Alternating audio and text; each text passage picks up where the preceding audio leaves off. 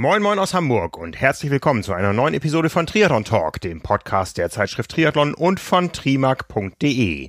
Mein Name ist Frank Wechsel, ich bin euer Publisher und mein letzter Gast in diesem Jahr ist Mario Konrad. Ihr kennt Mario bereits aus äh, einer anderen Episode von Triathlon Talk. Mario ist einer der Masterminds hinter der Triathlon und Lifestyle-Marke Ryzen und die war natürlich auch in diesem Jahr beeinflusst von der ganzen Corona-Pandemie. Ich habe mich mit Mario darüber unterhalten, welche Auswirkungen Corona so insgesamt auf das Triathlon-Business hatte. Ich wünsche euch ganz viel Spaß beim Zuhören bei meinem Podcast mit Mario Konrad. Mario Konrad, äh, moin moin aus Hamburg. Du sitzt wahrscheinlich in Köln. Ja, so ist es. Hallo Frank. Grüße dich. Danke für die Einladung. Wir sprechen hier wenige Tage vor Weihnachten am Ende eines ganz außergewöhnlichen Triathlon-Jahres 2020, auch eines ganz außergewöhnlichen Business-Jahres 2020. Du bist ja nicht nur Triathlet mit Leidenschaft, sondern auch im Triathlon-Business zu Hause. Ich weiß gar nicht, wie groß der Anteil Triathlon an eurem Business noch ist oder ob es inzwischen auch Märkte darüber hinaus gibt. Aber erzähl mal so in wenigen Sätzen das Jahr. Wie hast du es in Erinnerung und äh, wie sehr freust du dich, dass ein neues beginnt? Ja, auch das, das, das in wenigen Sätzen dieses Jahr zusammenzufassen, ist wahrscheinlich die fast größere Herausforderung. Ähm, ja, es war natürlich extrem, aber ich meine, also wie für alle irgendwie wahnsinnig aufreibend und äh, vor allen Dingen, weil, weil man, glaube ich, so völlig neu denken musste in diesem Jahr. Ähm, man hatte so seine Pläne und man, man wusste ja irgendwie, man hat so einen Ablauf des Jahres vor Augen und man, man macht sich Gedanken, was, was man wann wo machen will und vor allen Dingen die Events, die dann irgendwie äh, anstehen und wo man irgendwie mit, mit Messeständen vor Ort sein will und solche Themen. Und naja, wie wir irgendwie alle wissen, ist das dann halt nicht passiert und äh, deswegen ähm, klar musste man sich dann irgendwie so ein bisschen neu sortieren. Und das war, fand ich aber irgendwie schon ein sehr, für uns auch ein sehr energetisch krasser Moment, weil man war einmal so, ich erinnere so diesen, ähm, jetzt gehe ich sehr ins Detail, ich erinnere aber dieses Datum noch so genau, ähm, der Dienstag vor dem 13. März, also am 13. März wurden, glaube ich, die, die Schulschließungen bekannt gegeben. Und erst am Dienstag vor dem, vor diesem Freitag ist uns überhaupt klar geworden, dass uns das möglicherweise auch auf der Nachfrageseite betreffen könnte, ne? durch eben abgesagte Events und so weiter. Bis dahin haben wir halt immer geschaut, irgendwie, was passiert mit unseren, wir, wir produzieren ja viel in Italien und Portugal und haben da immer geschaut, dass das irgendwie alles passt und haben uns mit denen sehr eng abgestimmt, da mit unseren Partnern und waren total fokussiert so auf die, auf die Beschaffung und auf die Supply Chain und wie gesagt, ich erinnere das noch so total genau, das ist so der Dienstag erst und dann kam freitags der Lockdown. Das ist ja irgendwie eine so kurze Zeit, wo, wo einem plötzlich so, wo alles so zusammenbricht, gedanklich eigentlich. Ähm, und dann war dieser Freitag, das war auch der totale Horrortag natürlich, weil man, das Gehirn hat das noch nicht akzeptiert, dass das Jahr wohl anders laufen wird, als man das geplant hat. Und man hat irgendwie, keine Ahnung, wir hatten irgendwie Ware bestellt entsprechend. Wir hätten das erste Mal in unserer noch jungen Geschichte äh, wahrscheinlich mal ausreichend Triathlon-Suits gehabt. Äh, die hat das Universum großen Spaß gehabt, offensichtlich uns da irgendwie äh, mit, diesem, mit dieser Suit-Verfügbarkeit zu ärgern. Ähm, und, und so Themen und ähm, und plötzlich ist das irgendwie alles weg und dann muss man das ja irgendwie erstmal für sich so akzeptieren so ne und deswegen ich erinnere so an diesem Freitag, ich habe so, mir ist fast der Schädel geplatzt. Ich hatte so ultra Kopfweh, weil das alles nicht in meinen Kopf passte, so was in diese ganzen verschiedenen Szenarien irgendwie. Ne? Und dann war es aber äh, doch sehr so, dass wir, ähm, wie soll ich sagen, die, ich erinnere an das Wochenende, haben wir uns dann irgendwie eingeschlossen und haben irgendwie gesagt, okay, wir tun jetzt mal gedanklich so, als ob wir keinen Umsatz mehr machen würden bis Ende des Jahres. Weil es wusste ja zu dem Zeitpunkt, es hätte ja sein können, niemand hatte Erfahrung mit, mit, mit der ganzen Situation. Es hätte ja sein können. Deswegen konnte einem auch keiner was sagen. So, ne? Man war so super auf sich alleine gestellt in einer wahnsinnig unsicheren Situation, wie, wie wir alle. So. Und dann kam irgendwie die Frage so, ja, können wir denn ab nächster Woche überhaupt noch in der Logistik arbeiten? Ne? Können wir weiterhin Ware mhm. Und, äh, und plötzlich war so von diesem Dienstag vorher, also vier Tage vorher, es wird uns klar, es könnte uns so mit den Events so ein bisschen auf der Nachfrageseite betreffen, vielleicht wenn es irgendwie bis in den Mai geht oder Juni und so.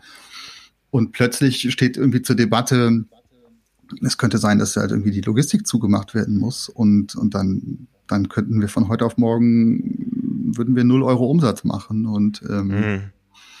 genau, das war dann halt so der, so deswegen war das aber rückblickend, muss ich sagen, äh, eigentlich ein total wertvolles Wochenende, weil wir gesagt haben, okay, wir setzen jetzt einmal alles auf Null und planen von da aus hoch. Also das heißt, man hat akzeptiert, dass man diesen Plan, den man vorher hatte, wir waren in Gesprächen mit den Banken und hatten irgendwie, da waren dabei, die Wachstumsfinanzierung zu, zu organisieren und so weiter. Und ich glaube, das war so der erste Kniff, einmal zu akzeptieren, das wird hier anders wie alles, was wir uns vorgenommen haben. Und ähm, und haben das dann irgendwie an diesem Wochenende, haben wir so ein Krisen, wir haben so ein, so ein, so ein internes äh, Collaboration-Tool, Asana nennt sich das, dann haben wir so ein Krisenboard gemacht und haben da irgendwie alle Möglichkeiten, was könnte man machen, alles mal so runtergeschrieben und erstmal getan, dass wir, als ob wir null Euro Umsatz machen würden bis Ende des Jahres und haben dann geguckt, was müssten wir tun, dass wir durch dieses Jahr kommen. Und daraus ist dann so äh, alles weitere entstanden. So, jetzt hast du eine relativ lange Antwort auf eine kurze Frage. Ja, kurze äh, kommt mir aber alles so ein bisschen bekannt vor. Du bist da besser ja. im Erinnern der genauen Daten. Also ich weiß auch irgendwie im März ging das los und ich habe mich dann auch relativ bald vors Team gestellt, vors Redaktionsteam, habe gesagt, wir müssen davon ausgehen, dass dieses Jahr nichts stattfindet und alles, was stattfinden wird, das müssen wir als Geschenk ja. sehen. Aber wir müssen davon ausgehen, dass wir dieses Jahr keine Wettkampfberichterstattung machen werden, was ja eben Sportjournalismus auch ein großer Teil war. Und das ist äh, genau das gleiche wie bei euch. Wir werden keine Messepräsenzen haben, wir werden den direkten Endkundenkontakt nicht haben und so weiter. Ne? Bei uns hieß es dann, äh, war so ein, ein, ein äh, Slogan, äh, wir halten zusammen, ja, nicht nur intern, ja. sondern äh, wir haben uns auch immer so als die verstanden, die die Triathlon-Szene zusammenhalten und das ist uns, glaube ich, auch in vielen Bereichen ganz gut äh, geglückt. Bei ja. euch äh, lautete das so ähnlich mit äh, United in Humanity. Wann, wann ist das entstanden? Ja, das war dann, also genau wie du das gerade sagst. Ne? Ich finde, also das finde ich irgendwie so ganz, also wenn man dem Ganzen was Positives abgewinnen will, ich habe das neulich noch irgendwo gehört, wenn es wirklich ernst wird, dann sind Menschen solidarisch irgendwie, ne? Und dann versucht man zusammenzuhalten und äh, und ähm, ich fand, das war irgendwie so, nachdem man so dieses Tief akzeptiert hat, fand ich das also ähnlich, wie du das gerade beschreibst. So, ne? Also ihr habt eben auch nicht nur über euch nachgedacht, sondern halt irgendwie euch als die gesehen, die jetzt so ein bisschen so die Szene zusammen äh, halten wollen. Und ich fand, das war ja so ein ganz allgemeines Gefühl ähm, in der Zeit. Ich meine, jetzt kann man darüber, darüber streiten, ob man Pflegekräfte nicht statt Klatschen wirklich einfach besser bezahlt. Ähm, aber trotzdem war das ja auch ein, ein Symbol dafür, wie die Menschen auf so, auf so eine Krise reagieren. Und ähm, das fand ich jetzt irgendwie schon so eine sehr beeindruckende Kraft rückblickend, muss ich sagen. Ne? Und das, was wir, eines der ersten, wir haben dann auch montags, also es war dann dieses beschriebene Wochenende und dann hatten wir uns mit äh, dann unser quasi unseren Krisen, unseren ersten Krisenschlachtplan mal gebaut und haben uns dann eben auch Montag zusammen mit dem Team in unserem ersten virtuellen All-Company-Call, der, den es bis heute gibt, montags mittags um zwölf, ähm, äh, haben wir uns zusammengeschaltet und haben dann eben zwei, drei sehr wesentliche Entscheidungen getroffen, die dann hinterher sehr viel ins Rollen gebracht haben. Und zwar die, also die eine der wesentlichsten Entscheidungen, glaube ich, war, dass wir auf gar keinen Fall negativ kommunizieren wollen. Also wir wollten auf keinen Fall mit so, äh, keine Ahnung, hier ist der Rabattcode Covid-19 mit 19% Rabatt oder so. Das wollten wir auf auf keinen Fall, sondern haben halt gesagt, lass uns irgendwie, wir müssen positiv kommunizieren. Das ist, das ist das, was uns irgendwie auszeichnet und das ist das, was wir, äh, was wir, was wir irgendwie selber steuern können. Wir müssen uns halt von, also so ein bisschen, das ist ja so ein bisschen so die Ausdauersport.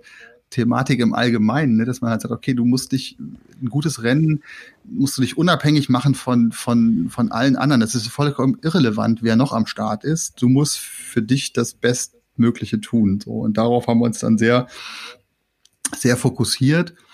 Und ähm, ja, das hat dann irgendwie so eine wahnsinnige Energie freigesetzt, äh, so in dem Moment. Und dann haben wir halt gesagt, okay, was wir auch nicht haben, ist, wir haben wahrscheinlich, ja, das angedeutet, so, wir waren Wachstums, Wachstumsfinanzierung und also unsere große Herausforderung als Direktvertrieb ist ja immer, gerade im Wachstum, dass wir halt immer Ware vorfinanzieren müssen. Das heißt, wir müssen immer die Banken davon überzeugen, auf dem Umsatzniveau von jetzt, dass wir halt aber in drei bis sechs Monaten eine sehr viel in Relation größere Menge Ware brauchen, was halt eh schon herausfordernd ist. Das heißt, es war klar, wir haben jetzt irgendwie keine, also wir hatten keine großen Cash-Reserven, ganz im Gegenteil, haben aber irgendwie festgestellt, wir hatten noch relativ viele Shirts an Lager und dann haben wir halt so aus diesen Gedanken, äh, okay, wir kommunizieren auf jeden Fall positiv, wir, wir, wir bleiben auf jeden Fall solidarisch, das ist irgendwie eine Krise, so eine Menschheitskrise, die, da steht, da zählen irgendwie andere Dinge.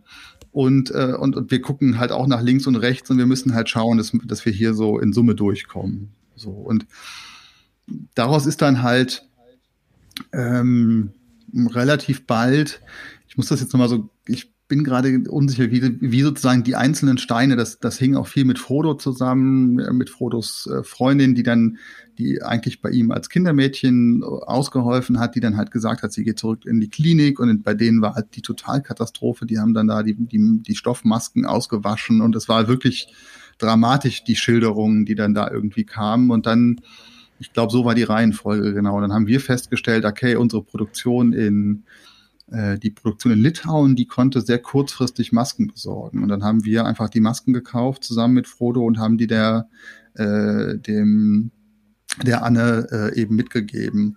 Und das war einfach so, das, das ist dann einfach so entstanden irgendwie, ohne dass das Ganze schon irgendwie einen Namen hatten. Und dann bekam man, bekam das Ganze so einen, so aus diesem, okay, wir sind solidarisch und wir wollen positiv kommunizieren und wir haben noch T-Shirts an Lager, ist dann so ein bisschen, was können wir darauf machen? So, und dann haben wir da irgendwie relativ, ist dann da relativ bald dieser, dieser Claim United in Humanity draus entstanden.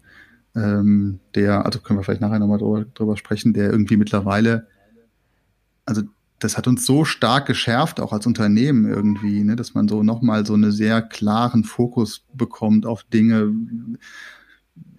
einer unserer Mitarbeiter, der im Event-Team war, ist jetzt heute für People and Culture zuständig und kümmert sich gerade äh, super intensiv, so dass dass alle Leute, es allen Leuten bei uns gut geht zum Beispiel. Ne? Und so Themen sind irgendwie halt über das Jahr entstanden, glaube ich eben auch, weil man so einen krassen, so eine krasse Schärfe hatte und so einen krassen Fokus irgendwie. Ja, durch den Kontakt mit äh, Jan Frodeno, der ja auch irgendwie ein Teil von Ryzen ist und umgekehrt ist, ja. äh, wart ihr natürlich sehr dicht dran an, an frühen Eskalationsorten. In Girona war ja deutlich eher ja, schon cool. ähm, mehr los äh, im, mhm. im negativen Sinne, ähm, aber auch mehr mhm. Verantwortung auf jedem Einzelnen mit Ausgangssperre und so weiter. Ja. Ähm, das hat sich auch eine große Rolle gespielt da in dem in dem Zeitraum. Äh, also genau, deswegen hat das dann so eine krasse Dynamik bekommen, so, ne, weil er dann irgendwie, weil dann halt klar war, okay, die Anne und es war völlig klar, natürlich geht Anne dann, die ist gelernte, ich glaube, gelernte Krankenschwester ähm, oder Altenpläne, ich glaube, Krankenschwester gelernte.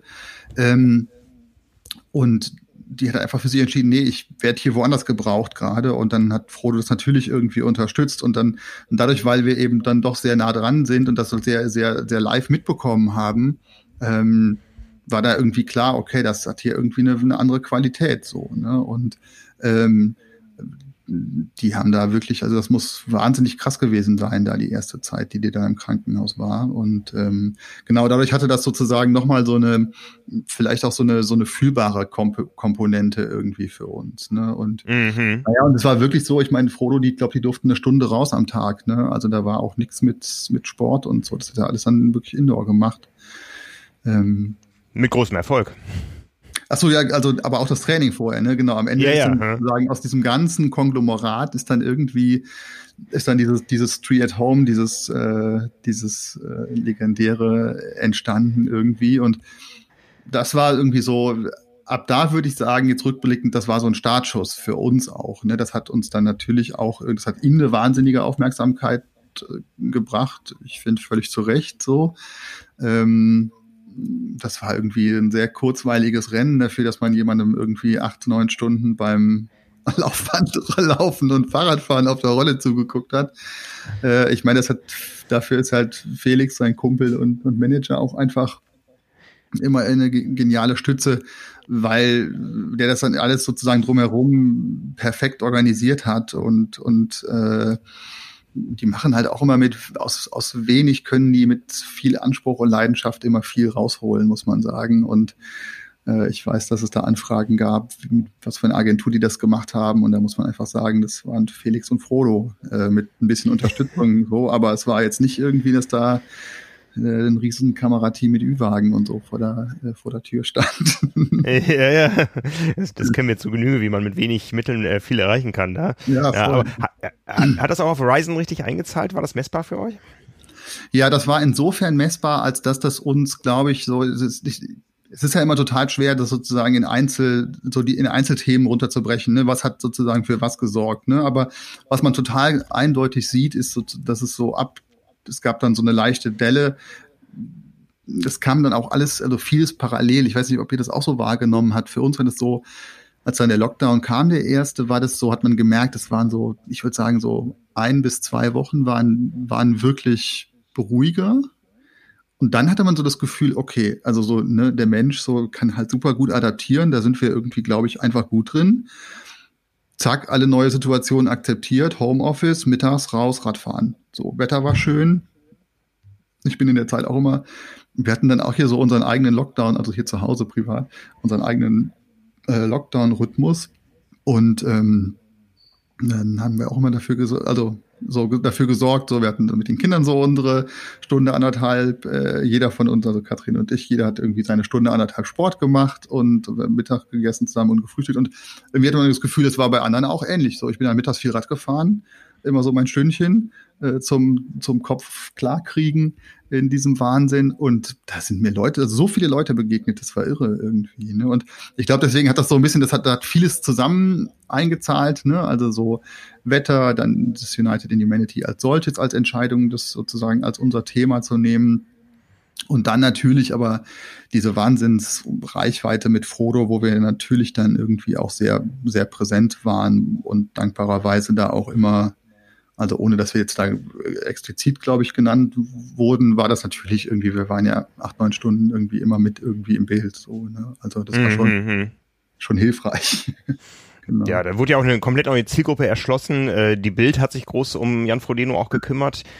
Ja, voll. Was jetzt bei euch dann ein Geschäft gelaufen ist, war das, war das der Triathlet, der gesagt hat, okay, meinen neuen Wettkampfeinteiler, den verschiebe ich dann ein Jahr und dafür kaufe ich jetzt ein, ein T-Shirt von United in Humanity oder war es der äh, Bild Plus äh, Kunde, der gesagt hat, ach guck mal, da gibt's eine Marke, die kann ich noch gar nicht, ich kaufe mir jetzt das T-Shirt? Ich kaufe mir das Suit. ja, also genau, ja, also ersteres, genau, genau wie du gesagt hast, äh, der Triathlon-Suit-Kauf ist natürlich ähm, äh, verschoben worden äh, erstmal und ähm, aber ihr habt ein Lager, wo das nicht schlecht wird.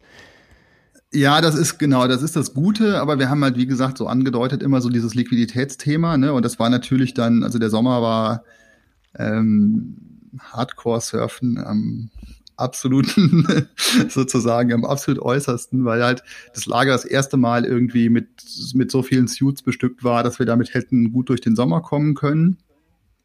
Ähm, und dann ist halt was, was ja total cool ist, passiert, dass eben wahnsinnig viele Leute, glaube ich, also ich kenne auch ganz viele Leute, die sich ein Rennrad angeschafft haben, irgendwie, ne? Ja, Urlaub, ja. Fällt, äh, Urlaub fällt aus, dann kaufe ich mir halt ein Rennrad. Ähm, und da hatten wir halt so das Gefühl, dass sich die Nachfrage schon so in andere Produkte verschoben hat. Ne? Ob das jetzt der Bild Plus Kunde war, kann ich, wage ich jetzt irgendwie nicht zu, zu prognostizieren. Es ist ja immer so, das zu verstehen, wo kommen deine Kunden eigentlich genau her und was triggert den Kauf am Ende des Tages, das ist ja immer irgendwie, das ist eine Mischung aus, am Ende ist es wahrscheinlich Bauchgefühl und man tut so, als ob man es mit Daten irgendwie anreichern könnte. genau, und, und äh, deswegen ihr, war es ihr, Entschuldigung. Ihr hättet es den, ihr hättet es den Volkseinteiler nennen müssen und dann wäre oh der gelaufen. genau. dann wäre es wahrscheinlich bei den Bild Plus Kunden, ja. Gute Frage. naja, das war, also es war dann halt, es war dann halt auch ganz schnell so, dass die, die Radsachen ausverkauft waren. Und dann hat man natürlich mhm. quasi Nachfrage nach einem Produkt, ähm, was dann eben nicht verfügbar war. Und da muss man aber auch sagen, und das war dann eben auch toll jetzt so so mit unseren Lieferanten und da sind wir halt auch das ist halt sowas, wo man dann, wo es sich dann in so Situationen zahlt es sich aus. Wir sind halt, glaube ich, immer eher ein Kunde gewesen, der jetzt irgendwie nicht sehr anstrengend war, was so Verhandlungen um Lieferantenkonditionen anging in der Vergangenheit, sondern immer sehr darauf achten, dass es für alle irgendwie gut ist und passt. Und da haben wir so mit den Lieferanten dann auch irgendwie zusammenarbeiten können und auch gesagt, okay, lass uns hier gucken, dass wir zusammen hier durchkommen durch diesen, durch den Wahnsinn. Und dann haben die uns eben auf der anderen Seite klar, denen sind halt auch super viele dann abgesprungen und dadurch wir haben denen dann halt einen Zahlungsplan entwickelt und gesagt, okay, schaut hier, das sind unsere Verkäufe gerade, wenn ihr uns helfen könnt bei, wir hatten dann eigentlich hätten wir noch eine zweite und eine dritte Lieferung von Suits erwartet. Das haben, das, die liegen bis heute sozusagen zugeschnitten da, aber sind irgendwie noch nicht abgerufen von uns, weil es eben logischerweise keine Nachfrage oder wenig Nachfrage jetzt irgendwie gab in diesem Jahr. Und sind dann halt aber in kürzester Zeit haben die uns dann mit, mit, äh, mit, mit Radhosen und, und Trikots äh, sozusagen versorgt und beliefert. Und ähm, genau, so sind wir dann ehrlicherweise relativ gut dann durch den Sommer gekommen. Ja. Wie war das bei euch mit äh, äh, mit, mit, mit, also als dann klar war, die, die Events kommen jetzt nicht, äh, ist das dann, merkt ihr das dann irgendwie äh, in Nachfrage an Abos? Merkt ihr das irgendwie, wie war das mit Kioskverkäufen in der Zeit? Ich sag mal, je spezieller ein, ein Zeitschriftentitel ist, desto eher bist du an den äh, sogenannten Bahnhofsbuchhandel ähm, gekoppelt oder auf den angewiesen. Und der Bahnhofsbuchhandel setzt, deckt auch die Flughäfen mit ab, ja. Und da, wo nicht geflogen wird, da, wo Menschen nicht pendeln, verlierst du einfach äh, Spontankontakte, ja. Ähm, und das konnte der Einzelhandel, der ja durchaus geblüht hat in der Zeit, auch nicht kompensieren. Was wir aber gemerkt haben, ist, dass es gerade am Anfang des äh, Lockdowns einen unheimlichen Run aufs Abo gab. Ja, ja okay. also äh, ohne dass wir es irgendwie besonders äh, beworben oder getriggert hätten, das, das kam einfach, ja, also wir haben noch nie um die Jahreszeit so viel Abos verkauft. Okay. Ähm, das, das war richtig gut. Äh, und was natürlich auch eine andere Stütze ist, äh, eines Zeitschriftentitels ist das Anzeigengeschäft. Da gab mhm. es schon am Anfang ähm, ja ähm, schon Bauchschmerzen, ja, auch, auch einige spontane Kündigungen.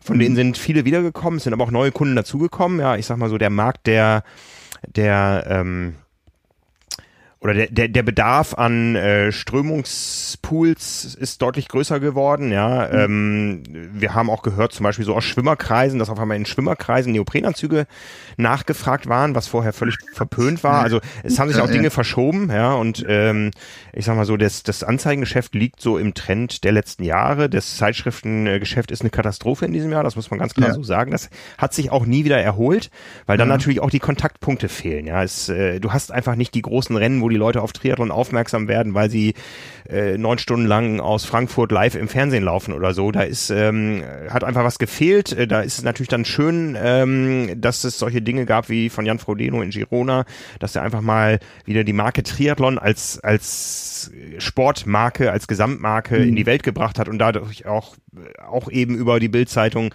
äh, ganz neue Kontakte ähm, ermöglicht hat und die Leute sind da auf Triathlon aufmerksam geworden und ich denke, da profitieren wir dann auch immer in äh, zweiter, dritter Instanz von. Ähm, das Thema Abo ist uns treu geblieben, ja, also das, äh, wir, wir standen jetzt zum Schluss bei acht Prozent mehr Abonnenten als im Vorjahr. Das mhm. schafft kaum einen Zeitschriftentitel. Das ähm, ist jetzt schwer zu sagen, wie weit das mit dem Lockdown zu tun hat oder mit, mit konsequenter, guter redaktioneller Arbeit, äh, wo ich mal glaube, dass wir sie gemacht haben. Aber die sind einfach mehr da. Aber das, was am Kiosk verloren gegangen ist, das ähm, weiß niemand, wann das wiederkommt und ob es wiederkommt oder ob es nicht einfach ein komplett anderes Leseverhalten gibt. Ne? Es gibt natürlich auch da einen leichten Shift ins Digitale, mhm. ähm, was bei euch im, in, in einem äh, sehr materiellen Business wahrscheinlich schwieriger äh, zu veranstalten ist als bei uns ja. im, im Medialen, ja. Aber ähm,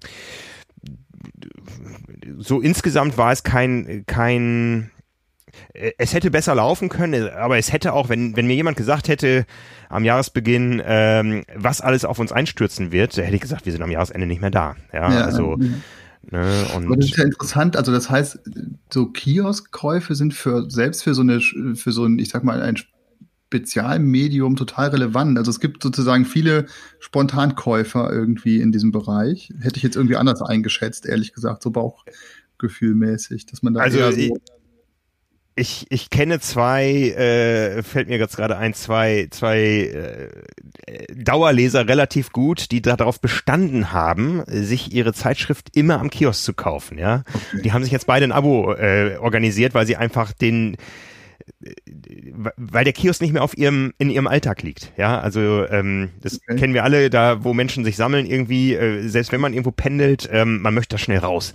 Ja, also ja. Äh, und ähm, flächendeckend sind auch viele Kioske nach wie vor geschlossen, ja. Also es macht keinen mhm. Sinn, 13 äh, Zeitschriftenverkaufsstellen am Frankfurter Flughafen aufrechtzuerhalten, äh, ja. für deutlich weniger Leute, die da kommen. Ja, da ist es dann günstiger, den, den Laden stillzulegen und mit dem Vermieter zu verhandeln, wie man mit der Miete umgeht, als, ja. als dass da 13 ähm, Läden sich noch den Restkundenverkehr teilen müssen, ja. Und das, mhm. ähm, das, das haben wir schon gemerkt. Ähm, wie gesagt, ein Shift ins Abo hat sicher stattgefunden. Ja, also nicht alles, was am Kiosk verloren ist, ist komplett verloren gewesen. Ja. Ähm, aber es ist einfach so, wir auch wir leben von spontanen äh, Käufen, ja, dass Leute einfach ja. sagen, äh, ich habe eine lange Bahnfahrt vor mir, ich gehe jetzt noch mal in den Kiosk und ach guck mal, das sieht ja schön bunt aus da und auch Hawaii, auch wollte ich immer schon mal hin und wir wissen sogar von manchen Leuten, die genau darüber Triathleten geworden sind und jetzt Ach, mit okay. äh, dem Horizon-Einteiler durch die Gegend fahren. also der zweite, der zweite Teil war jetzt eine Mutmaßung, ja, ähm, aber ähm, es gibt ganz viele unterschiedliche Wege, wie, wie Kunden Produkte finden und treffen und, und sie dann kaufen. Das ist bei ja. euch genauso wie bei uns und ähm, auch bei euch ist sicher ein Teil des Kerngeschäfts dadurch erschwert worden, weil ihr einfach nicht beim Kunden sein konntet bei den großen Triathlon-Messen, wo ihr immer wart. Ja, also genau, also auf jeden Fall. Ne? Das, äh, also gerade auch, also wie gesagt, ne, der, der schon angesprochene Suit oder die Suits, die wir haben, äh, das sind natürlich sehr spezifische Produkte. Ähm, die verkauft man auch gerade viel auf Events, aber die verkauft man natürlich auch und gerade viel wegen Events. Ne? Also wenn äh, die Events jetzt nicht stattfinden, dann, dann überlegt man sich natürlich dreimal, ob man diese Investition jetzt gerade sinnvollerweise tätigt. Äh, mhm.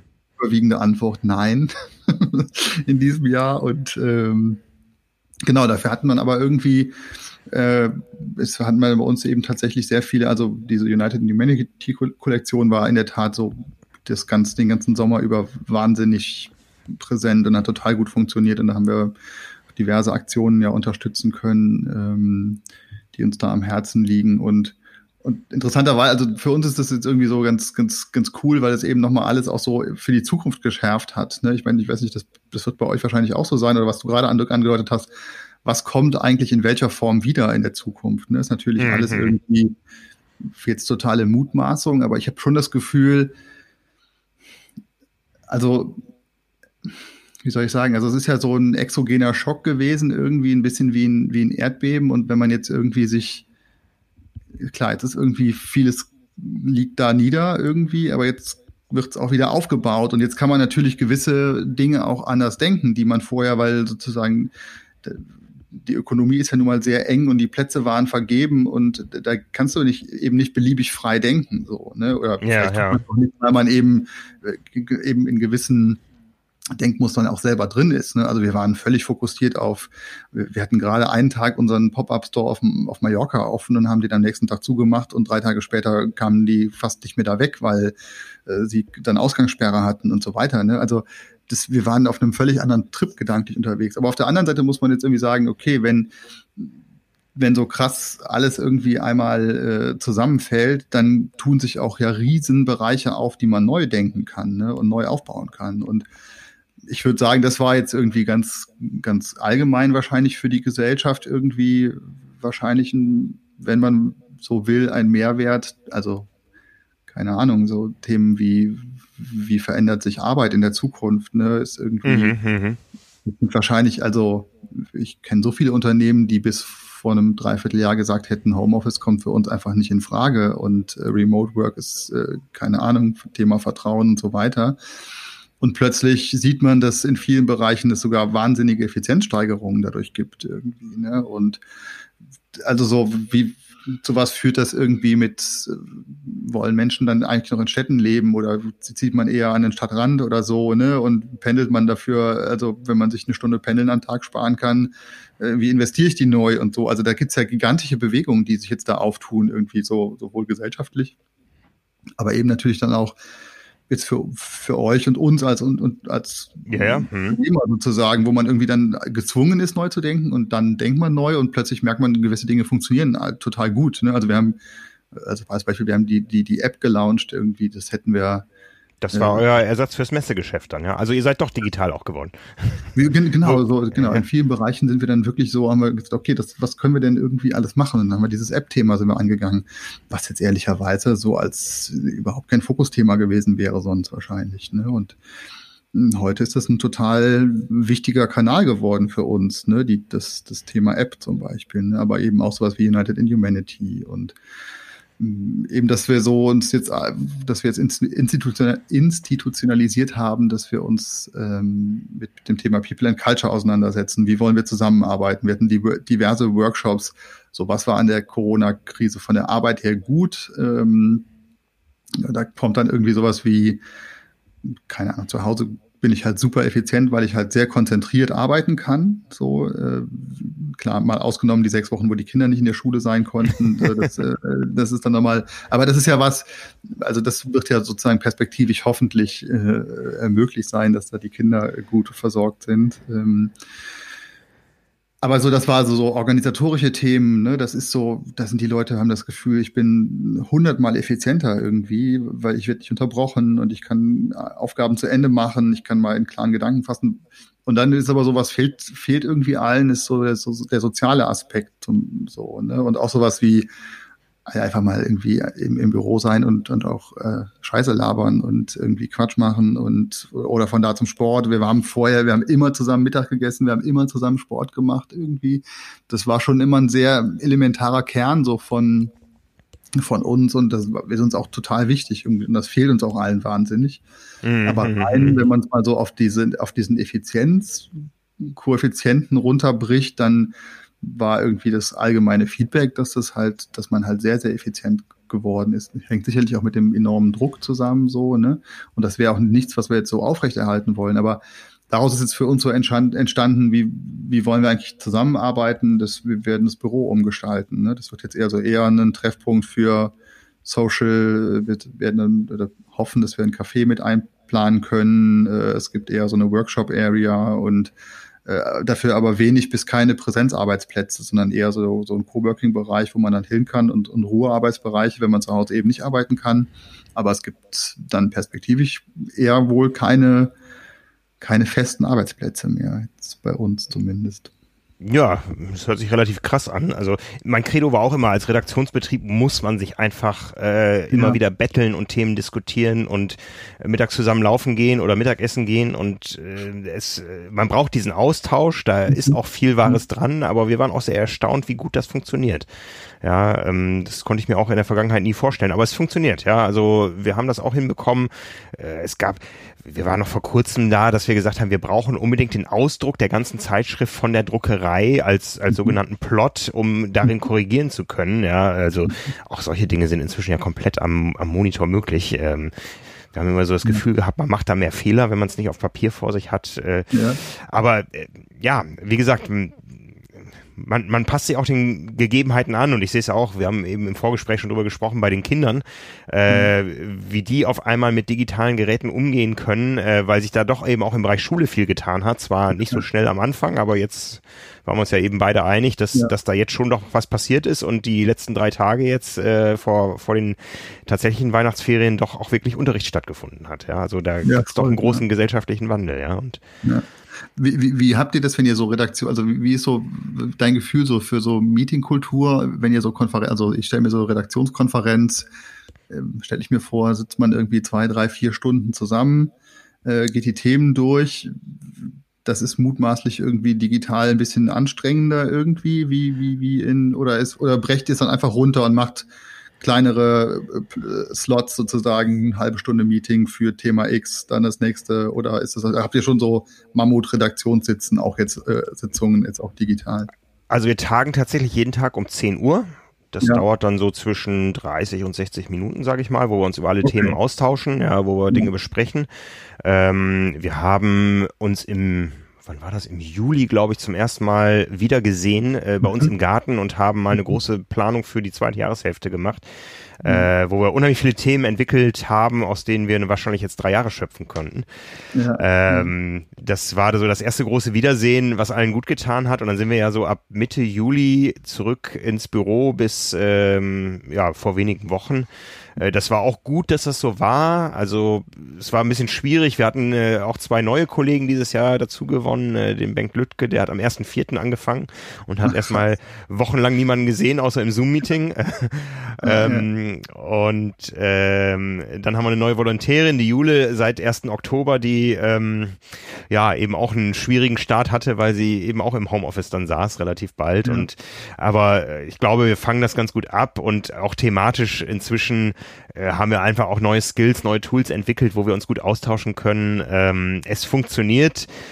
Es ist nicht die Dauerlösung, also ich glaube nach wie vor, dass ein kreativer Beruf auch vom, vom ständigen Austausch lebt. Ja, mhm. ähm, Effizienz ist sicher ein Thema, ja, also ich glaube, das klappt äh, sehr, sehr gut. Äh, wenn es dann zu Belastungsphasen kommt, wo man wirklich dann äh, sich von seiner Familie abschotten muss, das kenne ich jetzt aus den letzten Wochen bei mir, das ist dann schon anstrengend. Da wäre es manchmal einfacher zu sagen, ich bin jetzt im Büro und bin dann weg und wenn ich wieder da bin, bin ich auch da.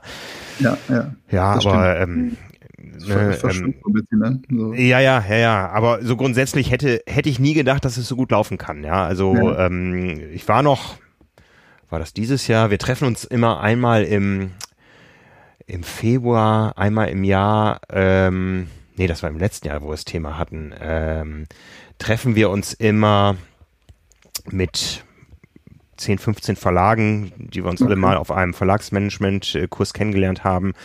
Äh, bei einem Gastgeber, der immer einer dieser Verlage ist. Also wir sind in mhm. Hamburg auch mal wieder dran. Äh, in diesem Jahr waren wir in Bielefeld. Das war dann auch bis heute meine einzige Dienstreise in diesem Jahr. Also ich hatte eigentlich vor, alle Kontinente zu besuchen. Bielefeld ist es geworden.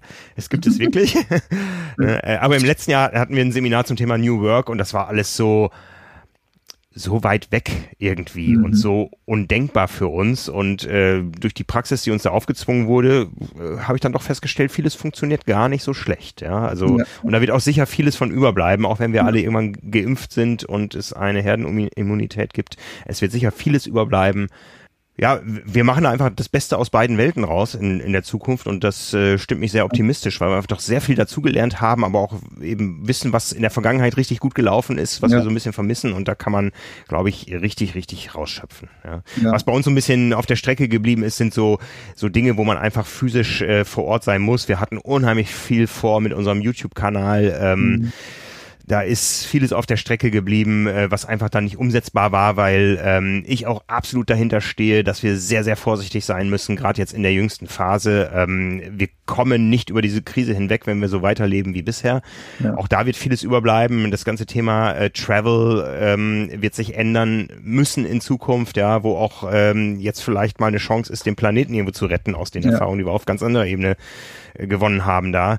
Ja. Also da, da wird vieles anders laufen, aber für manche Sachen müssen wir uns einfach sehen äh, mit mehreren Leuten in einem Raum und so und das äh, haben wir einfach dann nicht mehr verantworten können. Dann haben wir gesagt, gut, da muss das eine oder andere Projekt eben noch ein halbes Jahr warten. Ja glaube, unserer Zielgruppe ist auch nicht langweilig geworden in dem Jahr. Also wir haben, wir haben unheimlich viel gemacht, auch sehr intensive Themen, die man eben nicht nur mal gerade drei Minuten sich anguckt bei YouTube und dann ist gut, sondern mhm. ähm, gerade im Print haben wir ganz neue Möglichkeiten, ganz neue Themen gefunden und ähm, das hat vielen Leuten da draußen auch viel Spaß gemacht und von daher war niemand von uns langweilig. Habt ihr, hast du denn das Gefühl, ihr, ihr könnt das ja wahrscheinlich so ein bisschen nachvollziehen mit, mit den, mit den Trainingsplan, mit der Trainingsplan-Thematik. Hast du das Gefühl, dass die Leute trotzdem also würdest du sagen, die, die, die, die bisherigen Triathleten haben strukturiert sozusagen weiter trainiert oder so, äh, oder haben die eher so auch andere Sachen ausprobiert oder sind dann eher so Trainingspläne, war das dann eher weniger Thema und hat man das dann eher gekündigt oder eher versucht nicht zu verlängern oder wie, wie war das? Also ich sag mal, der Triathlet, der sich für eine Langdistanz in Deutschland angemeldet hat und eigentlich im April ein äh, Ryzen Myth Aerosleeve kaufen wollte ja.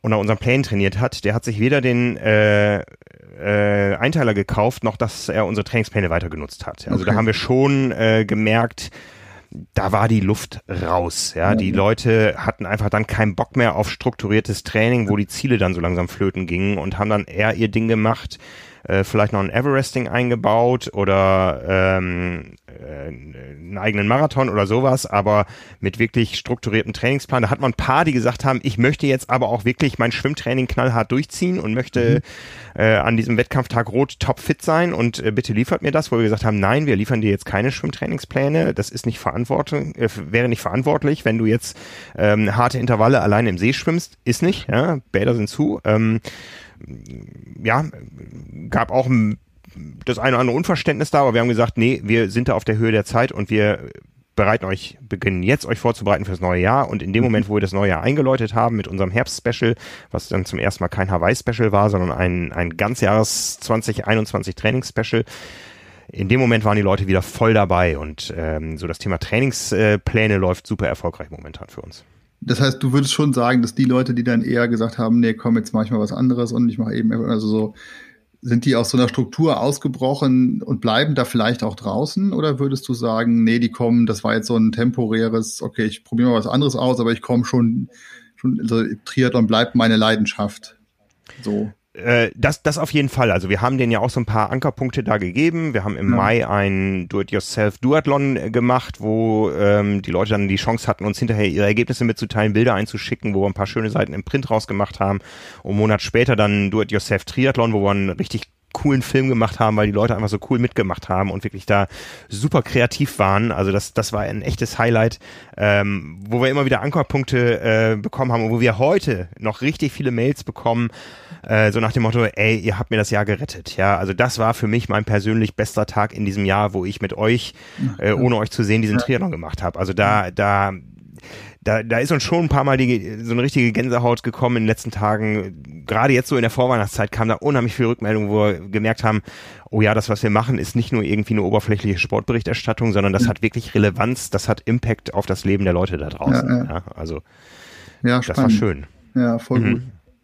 Da haben wir noch viel drüber nachgedacht, ob das so, also wie das so ist. Ich meine, Triathlon ist ja nun mal ein sehr aufwendiger Sport und ob das irgendwie, wenn du so dein Leben so, so sehr danach taktest sozusagen und das in die Arbeit einbaust und ob das halt auch sowas ist, wenn das dann sozusagen einmal aufgebrochen ist, ob du es danach wieder genauso zusammensetzen willst oder ob du sagst, naja, ich komme auch ganz gut irgendwie mit nur Radfahren klar und bin happy irgendwie ähm, oder ob die Leute dann eben dieses Ziel und diese Leidenschaft für Triathlon, ob das einfach so über, ähm, wie soll ich sagen, also über, über dem, dem, der, also dass es halt so eine krasse Motivation ist, dass es auf jeden Fall wiederkommt.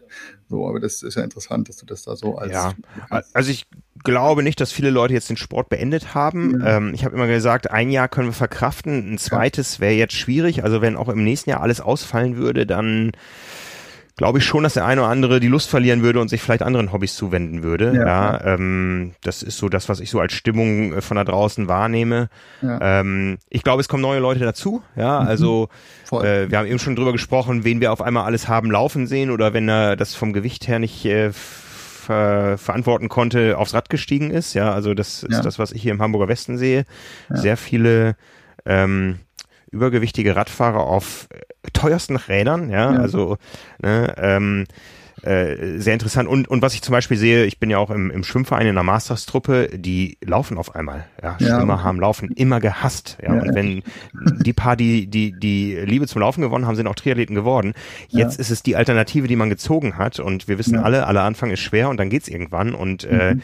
also ihr, vielleicht müsst ihr euer Design irgendwann ändern. Ihr braucht ähm, mehr V-förmige Körper, ja, weil die Schwimmer jetzt auf einmal alle die, die Ausdauersporten entdeckt haben und Triathleten werden. Ne? Ja, das stimmt, das ist echt, genau, das stimmt. Schwimmer und Laufen, das war immer so ein Ding, ne? Ja. Ja.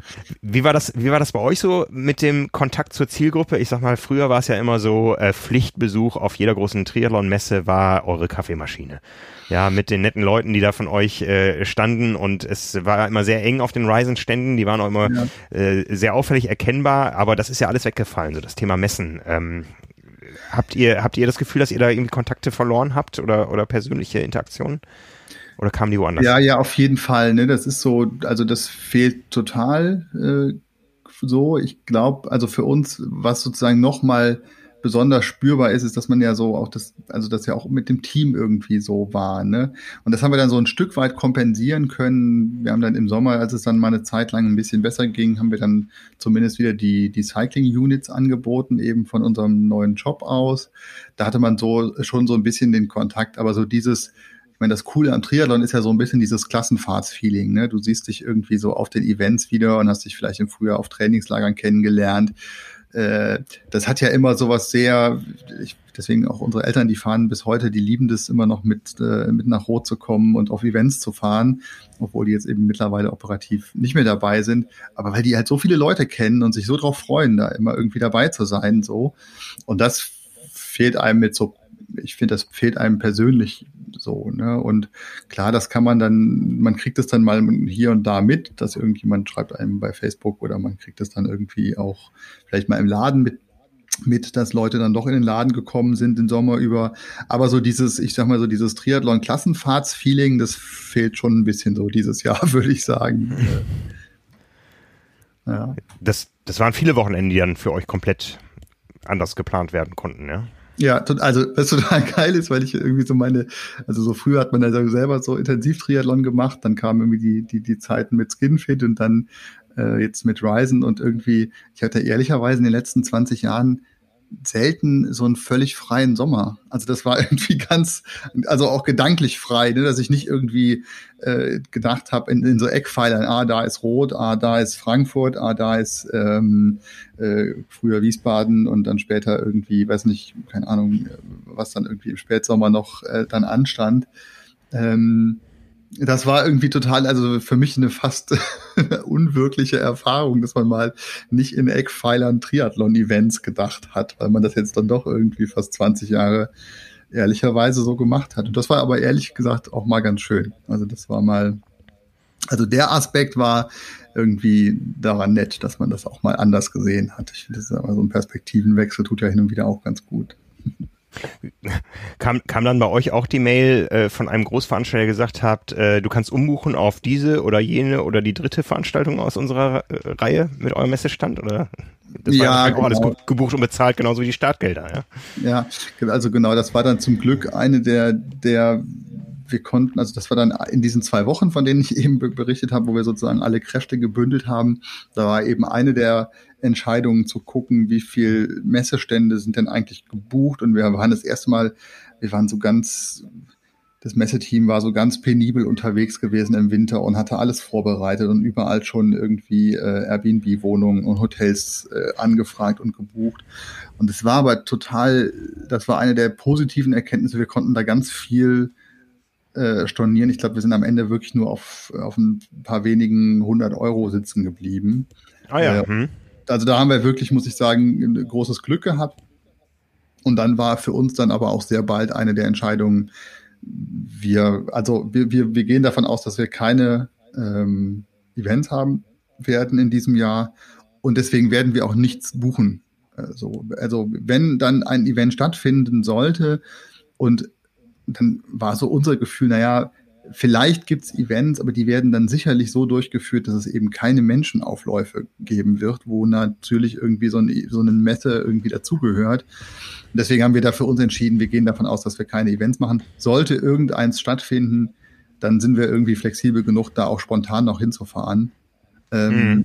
Haben deswegen da irgendwie uns auf, auf keine gut gemeinten äh, Angebote eingelassen und haben da entschieden, dass wir das da sehr situativ äh, dann entscheiden werden, wenn es denn so weit gekommen wäre. Was ja aber ja, ich meine, aus pandemischer Sicht sinnvollerweise eben nicht passiert ist.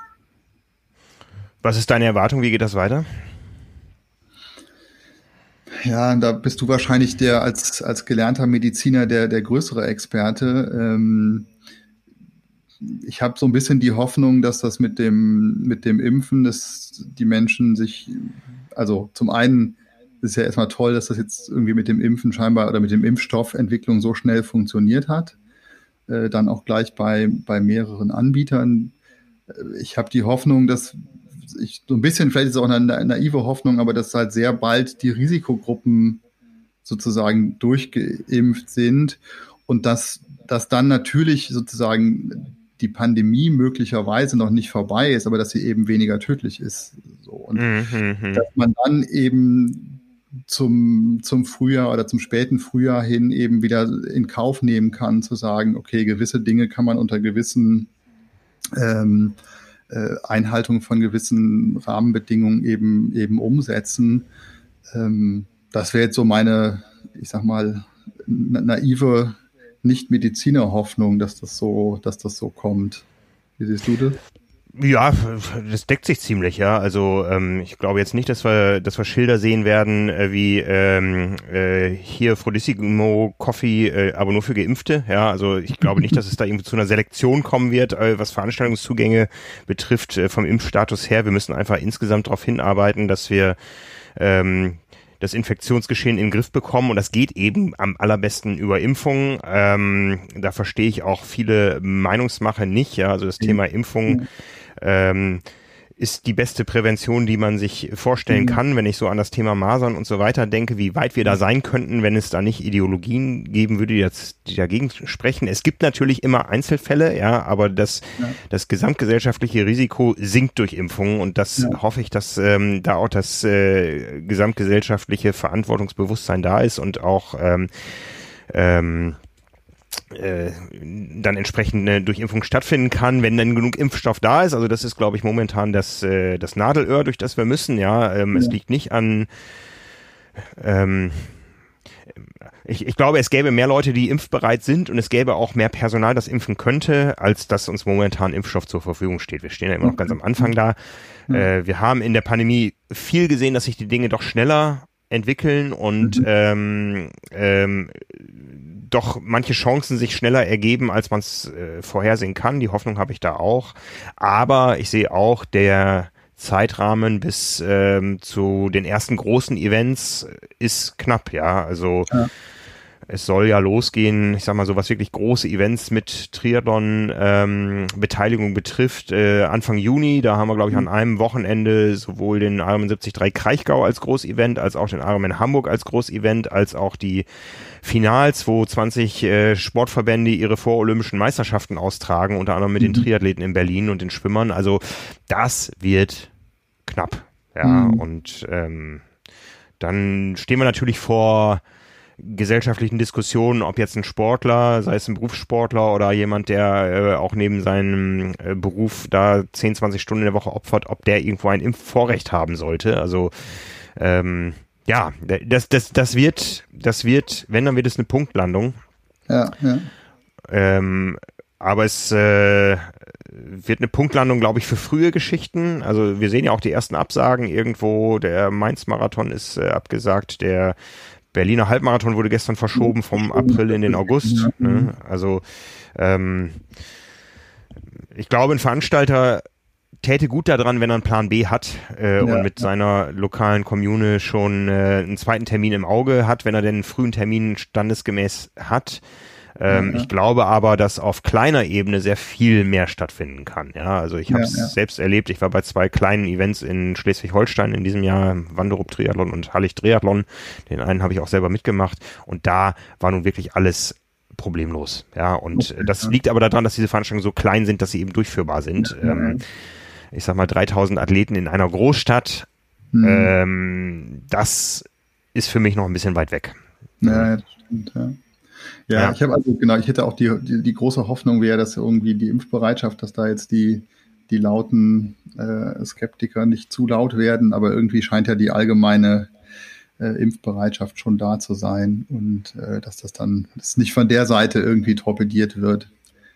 Äh, ja, also wir haben durchaus einen, einen Riss in der Gesellschaft, äh, der sich nicht nur am Thema Impfen ähm, orientiert, sondern an, an ganz vielen Dingen. Ja, also ähm, ich bekenne mich auch dazu, dass ich dann auch eher ein Hardliner bin, äh, auf, aufgrund der Faktlage, die ich kenne und da auch manchmal mit äh, Zweiflern und Kritikern äh, sehr unbarmherzig umgehe, ja, aber ähm, manche, manche Theorien sind dann einfach auch zu abstrus, als dass man da äh, auf Faktenlage irgendwo weiterkommen würde, ja, und ähm, das äh, das ist, ist ein, ein Phänomen, was uns begleiten wird. Ja, es, äh, es wird weiter laut werden, aber ich glaube, dass wir auf der einen Seite sehr froh sein können, dass wir in diesem Land leben dürfen in dieser Phase. Ja, auch wenn wir in der Vergangenheit vieles äh, vielleicht nicht ganz richtig gemacht haben, was man jetzt an Zahlen sieht, aber auf der anderen Seite auch ähm, damit leben müssen, dass wir eben ähm, auch alle Meinungen zulassen, was, was ja auch äh, gut und demokratisch ist. Und es kommt dann immer darauf an, dass die Mehrheiten auch ähm,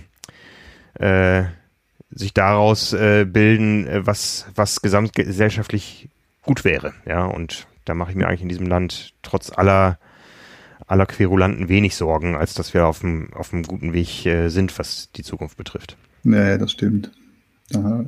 Wir hatten ja auch schon den einen oder anderen äh, Infight, Infight mit irgendwie Leuten bei äh, auf Social Media, wo man irgendwie sagen muss, ich habe für meinen Seelenfrieden entschieden, dass, dass man muss das irgendwie, man es ist auch, wenn es so offensichtlicher Quatsch ist und so mutmaßlich oft äh, wirklicher Fehlinformationen einfach geteilt werden.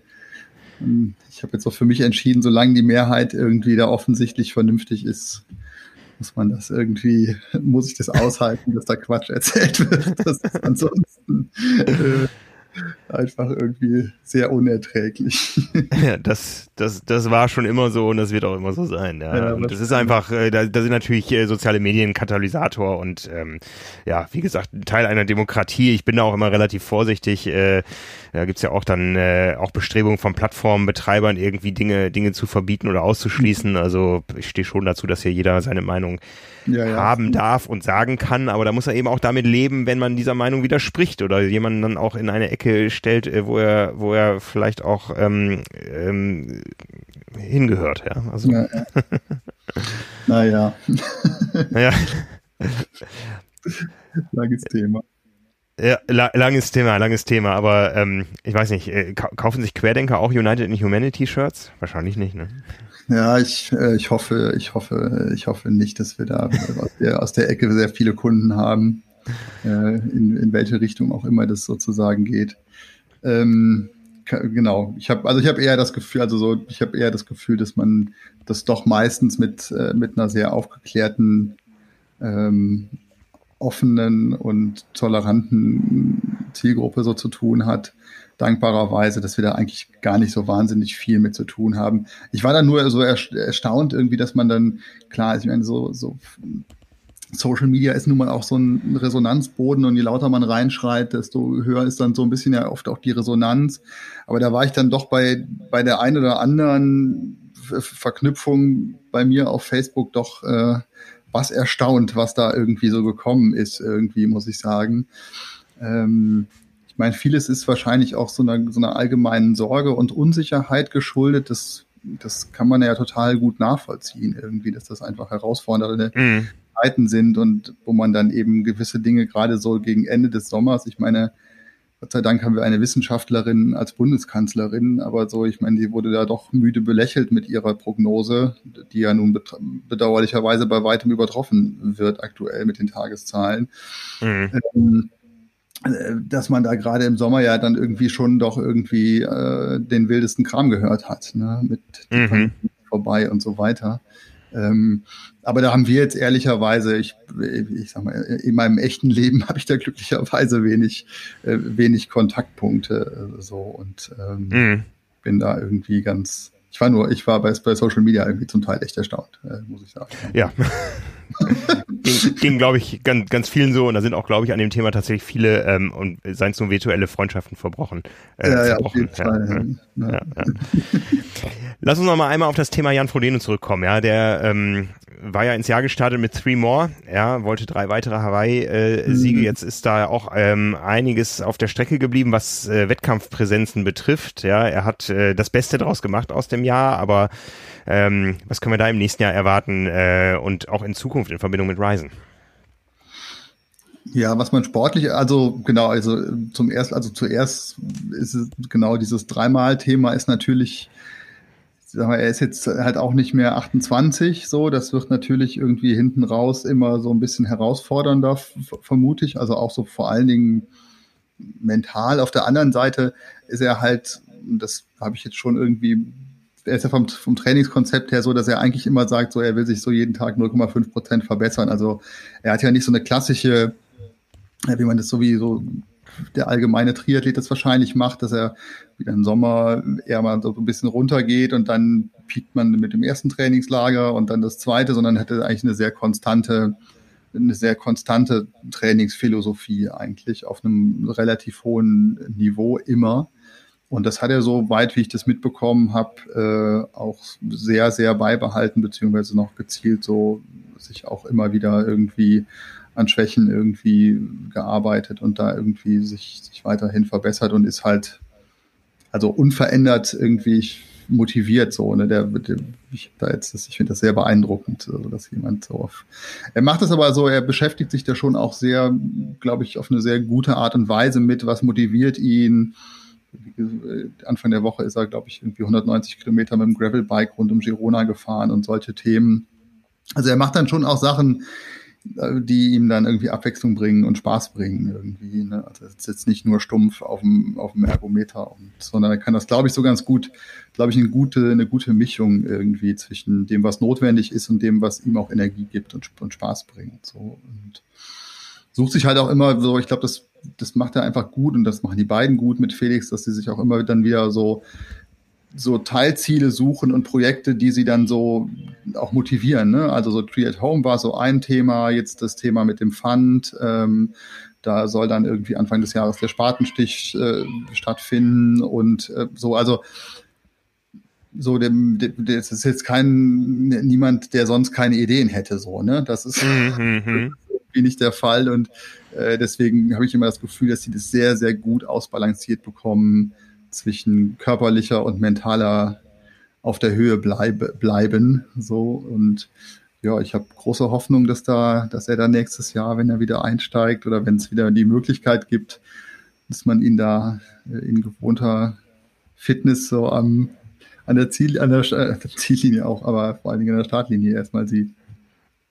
Ja, sehr schön. Dann äh, danke ich dir herzlich für deine Einblicke in ein außergewöhnliches Jahr 2020. Ja, ich teile deine Hoffnung für ein Jahr 21. Ja, wir ja. freuen uns beide darauf, äh, dass wir uns irgendwo wieder sehen, einen Kaffee ja, trinken oder auch gerne auf Hawaii ein Eis essen bei euch am Wagen. Genau. Und äh, dass wir dann uns über die gemeinsamen Erfolge unserer Athleten aus deutscher Sicht freuen werden. Und äh, ja, danke dir. Daher wünsche ich dir ein ein alle. schönes, ein schönes Weihnachtsfest und einen guten Rutsch und ähm, ja, auf ein neues im neuen Jahr. Bis bald. Dankeschön. Ciao, ciao. Danke, danke Mario.